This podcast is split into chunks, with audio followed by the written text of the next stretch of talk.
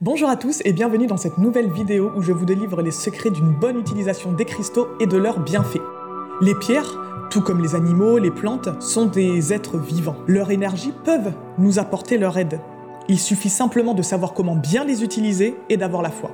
La lithothérapie consiste à utiliser les énergies des pierres et des cristaux pour améliorer notre bien-être, qu'il soit physique, émotionnel ou spirituel. Les pierres émettent une énergie vibratoire qui peuvent interagir avec le corps humain, comme toutes les autres énergies autour de nous. Chaque cristal ou pierre précieuse a une énergie spécifique qui peut influencer positivement sur divers aspects de notre vie. Les cristaux sont souvent utilisés en bijoux, en amulettes ou encore posés directement sur notre corps pendant des méditations. Selon les besoins de mes clients, pendant mes soins énergétiques, j'utilise régulièrement des pierres que j'appose directement sur leur corps. Cela peut me permettre d'harmoniser et d'équilibrer les différents corps énergétiques, d'aider la personne à s'apaiser plus en profondeur et m'aider à leur apporter un meilleur ancrage. Vous pouvez choisir votre pierre en fonction de sa couleur, si vous connaissez la couleur de chaque chakra, car elles y sont associées. Si par exemple vous voulez une pierre pour vous aider à travailler sur le chakra de la gorge, vous pouvez prendre une pierre de couleur bleu ciel, comme une aigue marine. Si vous avez plus envie de travailler sur l'ouverture, la guérison,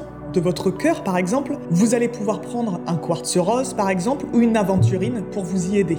Vous pouvez aussi, selon votre ressenti, votre sensibilité, vous rendre directement dans un magasin spécialisé et vous laisser guider par la pierre qui va vraiment vous attirer le plus. Ou demander conseil à quelqu'un qui est spécialisé dans les pierres pour vous guider vers là ou les bonnes pierres pour vous selon vos intentions et vos besoins. Toutes ces pierres, vous pouvez les utiliser de différentes façons. Vous pouvez les porter sur vous, en bijoux, en amulettes, dans la poche, pour vraiment avoir une action directe sur vous. Les apposer dans un bureau, dans une maison, pour vraiment les protéger ces pièces, les harmoniser. Vous pouvez aussi les apposer, donc pendant des méditations, comme on le disait, directement à des endroits spécifiques, en bas de votre corps pour vous aider à un meilleur ancrage, sur votre chakra du troisième œil pour vous aider à l'ouvrir, à l'activer. Et vous pouvez également faire des eaux énergétiques. Donc pour cela, c'est mieux d'utiliser des pierres comme celle-ci roulées et non des pierres brutes qui elles peuvent s'effriter et s'abîmer dans l'eau. Donc pour ce faire, vous prenez la pierre de votre choix, selon ses propriétés énergétiques, vous la mettez dans une bouteille ou dans une carafe, vous la remplissez d'eau et vous la mettez toute une nuit à la lune pour les pierres de couleur froide comme l'améthyste ou l'aigle marine, ou toute une journée au soleil pour les pierres de couleur chaude, comme la cornaline ou l'œil de tigre. Et ensuite, vous pourrez boire en conscience cette eau qui aura du coup des propriétés énergétiques spécifiques par rapport à la pierre que vous aurez choisi d'y mettre. Les pierres vous apportent toute l'énergie qu'elles peuvent pour vous aider dans votre quotidien. Mais pour que cela dure, vous devez en prendre soin. Vous devez les nettoyer et les recharger fréquemment. Pour les pierres que vous apposez dans les pièces, cela va être à faire environ une fois par mois. Ça va dépendre de leur utilisation. Si vous travaillez dans un bureau où il y a beaucoup de passages ou que vous travaillez dans l'énergétique par exemple, ça peut être beaucoup plus fréquent. Ensuite, pour les bijoux que vous portez sur vous, une fois par semaine environ suffira. Et pour les nettoyer, vous pouvez tout simplement prendre votre pierre et la passer sous un petit filet d'eau que vous laissez couler quelques minutes, mais en faisant attention car comme je vous disais, il y a des pierres qui n'aiment pas cela notamment les pierres brutes. Moi, j'utilise souvent un bâton d'encens ou de sauge. C'est plus écologique et économique, surtout si vous faites vos bâtons de fumigation maison. Et en plus, c'est beaucoup moins risqué pour votre pierre. Et pour la recharger, c'est soit une nuit sous les rayons lunaires, pour les pierres à qui s'appeler, donc de couleur froide, ou toute une journée au soleil pour les pierres de couleur chaude.